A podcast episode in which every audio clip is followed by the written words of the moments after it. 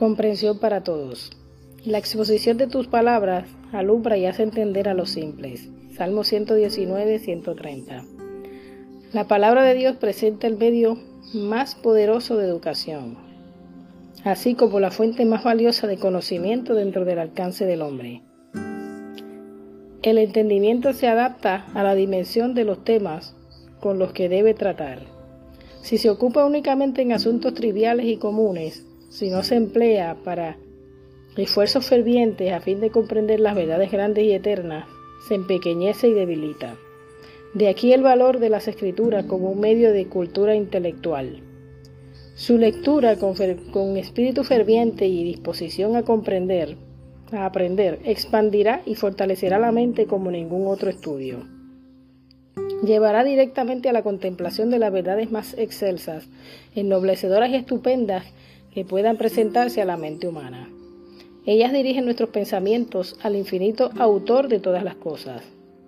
Vemos revelado el carácter del Eterno y escuchamos su voz cuando tiene comunión con los patriarcas y profetas. Vemos explicado los misterios de su providencia, las grandes, los grandes problemas que han demandado la atención de toda mente pensadora, pero que sin ayuda de la revelación trata inútilmente de resolver el intelecto humano. Abre a nuestro entendimiento un gran sistema de teología sencillo y sin embargo sublime, que presenta verdades que un niño puede entender, pero que son tan amplias como para desconcertar las facultades de la mente más poderosas.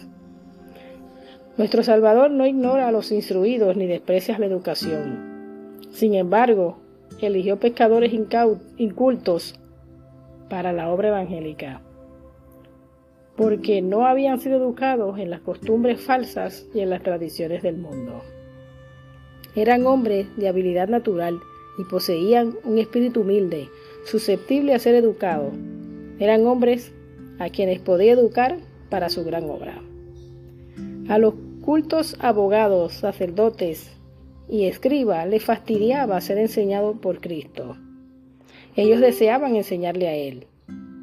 Frecuentemente lo intentaron, pero su único resultado fue ser vencido por la sabiduría que dejaba al descubierto su ignorancia y reprendía su necedad. En su orgullo y prejuicio no aceptaban las palabras de Cristo, aunque se sorprendían por la sabiduría con que las hablaba.